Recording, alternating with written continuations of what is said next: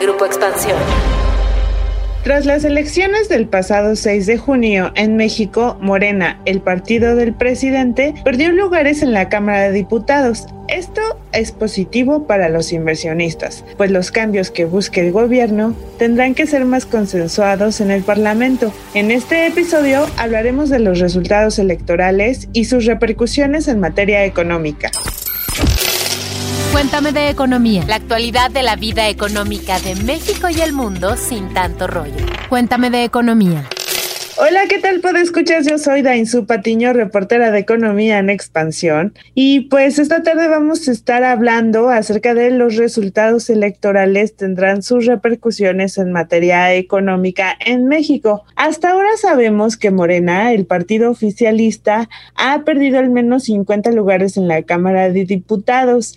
Esto representa que reformas pendientes como la fiscal, pues no se puedan concretar en la magnitud que se necesitan o tal cual envíe el presidente al Congreso. Para hablar de este tema me acompaña Alex Bazán, quien es editor de la Mesa de Economía en Expansión. Hola Alex, ¿tú cómo ves fácil o difícil que se logren los cambios pendientes en materia económica de la 4T? Hola, ¿puedo escuchas? Bienvenidos a un capítulo más de Cuéntame de Economía. Y bien, Jiménez, pues como tú comentas, eso va a depender ahora de qué tanto sepa Morena, el partido del presidente López Obrador, aliarse con los demás partidos políticos para que pasen las reformas que obviamente repercuten en materia económica y que tienen contempladas para la segunda parte de este sexenio. Ahora, recordemos que el presidente López Obrador prometió hacer cambios en materia de impuestos hasta pasada la primera mitad de su administración, por lo que ese tiempo ya llegó, ya está aquí. Y la necesidad de una reforma fiscal se asoma ante la reapertura de la economía tras el azote de la pandemia del coronavirus. Pero bueno, dejémonos de choros. Escuchemos lo que opina Mario Correa, analista económico, sobre los resultados electorales y las repercusiones que tendrá en las decisiones y cambios en materia fiscal y económica para el país. Para la inversión, pues es una buena noticia que se esté evitando la concentración del poder excesiva en el país. Yo creo que una reforma fiscal de gran calado, como señalas, es necesaria para el país, pero es muy difícil de lograr, por lo menos la reforma adecuada, que hay concepciones muy diferentes en las diferentes fuerzas del Congreso. No se trata nada más de recaudar más impuestos. Hay que recordar que el gobierno no, no genera riqueza e impuestos, más que riqueza no genera ingresos son los ingresos que genera la sociedad los que el gobierno se apropia literalmente a través de impuestos. Claro para usarlo de forma diferente. Pues escuchas, recuerden que siempre es muy importante estar al pendiente de lo que decide el gobierno y el Congreso en materia fiscal, es decir, en todo lo referente al cobro de impuestos, ya que los cambios necesarios o que consideren necesarios se discutirán y votarán en cuanto se coloque la próxima legislatura, es decir, en septiembre próximo. Y bueno, pues hay otros temas que también están pendientes en la agenda de la cuarta transformación en materia económico. De esto les va a hablar Alex, pero antes, ¿qué les parece si vamos a un paréntesis? Paréntesis. Series, documentales, libros, películas, música, videos, exposiciones, foros y mucho más, pero siempre de economía.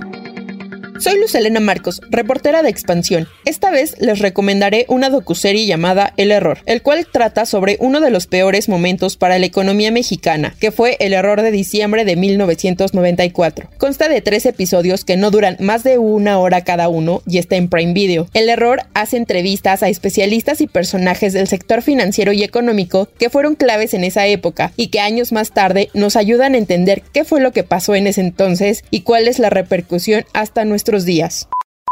En México parece que después de las elecciones y la pandemia se quiere evitar a toda costa otro error. Y eso ya se vio con los cambios que hizo el presidente López Obrador al proponer a Arturo Herrera como presidente de la Junta de Gobierno del Banco de México y a Rogelio Ramírez de la O como secretario de Hacienda. La ratificación de Herrera coincidirá con momentos álgidos en la discusión del paquete económico para el año 2022. Ernesto Farley, presidente de Bursa Métrica y entrevistado por Expansión, comenta que la aprobación del paquete económico, ahora a cargo de Ramírez de la O, puede ser más sencilla que la discusión y aprobación de reformas tanto en materia económica, fiscal y de inversión, como la planteada para hacer cambios en la reforma energética de 2013. Bueno, recordemos, pues escuchas que pese a que Morena perdió curules en la Cámara de Diputados, este partido sigue siendo la mayoría en el Congreso, pero para impulsar las aprobaciones va a necesitar de alianzas con otros partidos, como bien lo explicaba Alex. En este sentido, eh, a través de la votación eh, de la mayoría, pueden venir los cambios que el gobierno desea hacer en materia energética. Yeah.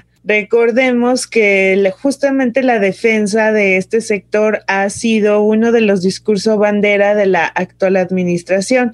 Entonces, seguramente que continuarán los cometidos en materia energética. Solamente, pues, en este sentido, esperamos que pudieran ir dirigidos hacia impulsar el crecimiento económico y la inversión. ¿Qué les parece si escuchamos lo que nos dice al respecto Carlos Alberto Jiménez Bandala, quien es jefe del doctorado en Administración de la Facultad de Negocios de la Universidad La Salle?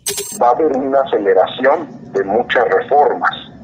No, este, no, no se espera como tal una reforma este, fiscal, pero sí algunos elementos en, en otras este, perspectivas. Por ejemplo, profundizar una reforma laboral. A lo mejor profundizará en las reformas eh, energéticas y eso tiene que ver mucho con, con, la inversión, ¿no? Cómo se va a dibujar la inversión en, en los sectores estratégicos del país que habían sido muy atractivos para, para muchos inversionistas, sobre todo norteamericanos y españoles que estaban invirtiendo mucho ahí eh, pues eso va a limitar va a limitar este, la, la inversión extranjera.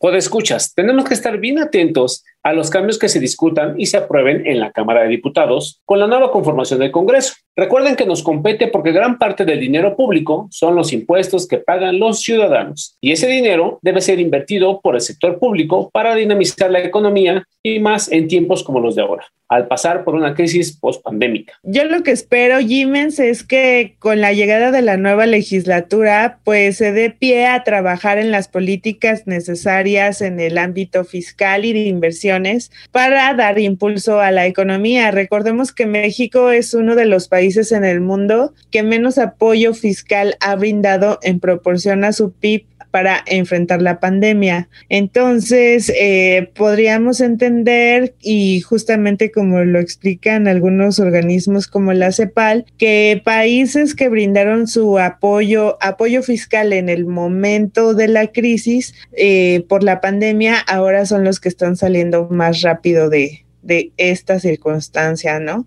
Y pues en este sentido, tendrían que estar diseñadas las reformas que se necesitan, sobre todo pues en materia fiscal que podrían ayudar a incentivar la economía y por supuesto la recaudación de impuestos. Jimens, ¿qué te parece si antes de irnos vamos al cuéntame tus dudas de esta semana?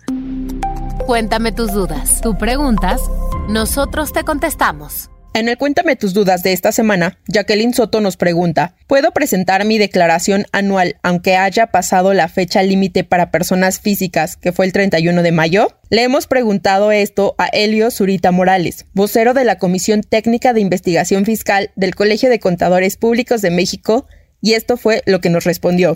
La, gente a lo mejor no presentó su declaración en tiempo y dice ya estoy en falta. Y es correcto. Sin embargo, sin embargo, pueden antes de que se lo requieran presentarlo de manera espontánea. Que si ya está en falta porque ya no la presentó cuando debía de hacerlo, ajá, ¿Sí? que lo haga antes de que pase este mes.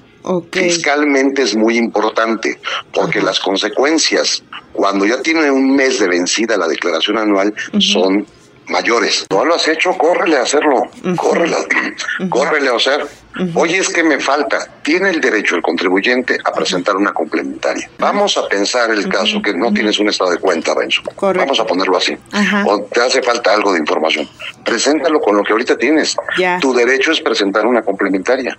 Recuerden que pueden hacernos llegar sus preguntas vía Twitter mediante el hashtag Cuéntame tus dudas. Pueden seguirnos en arroba EXP Economía o en mi cuenta personal que es arroba Lucelena Sinachi.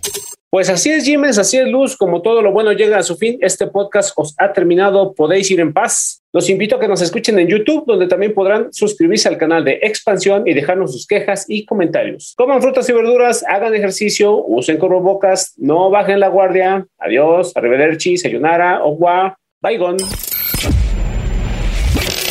Cuéntame de economía, un podcast de Grupo Expansión.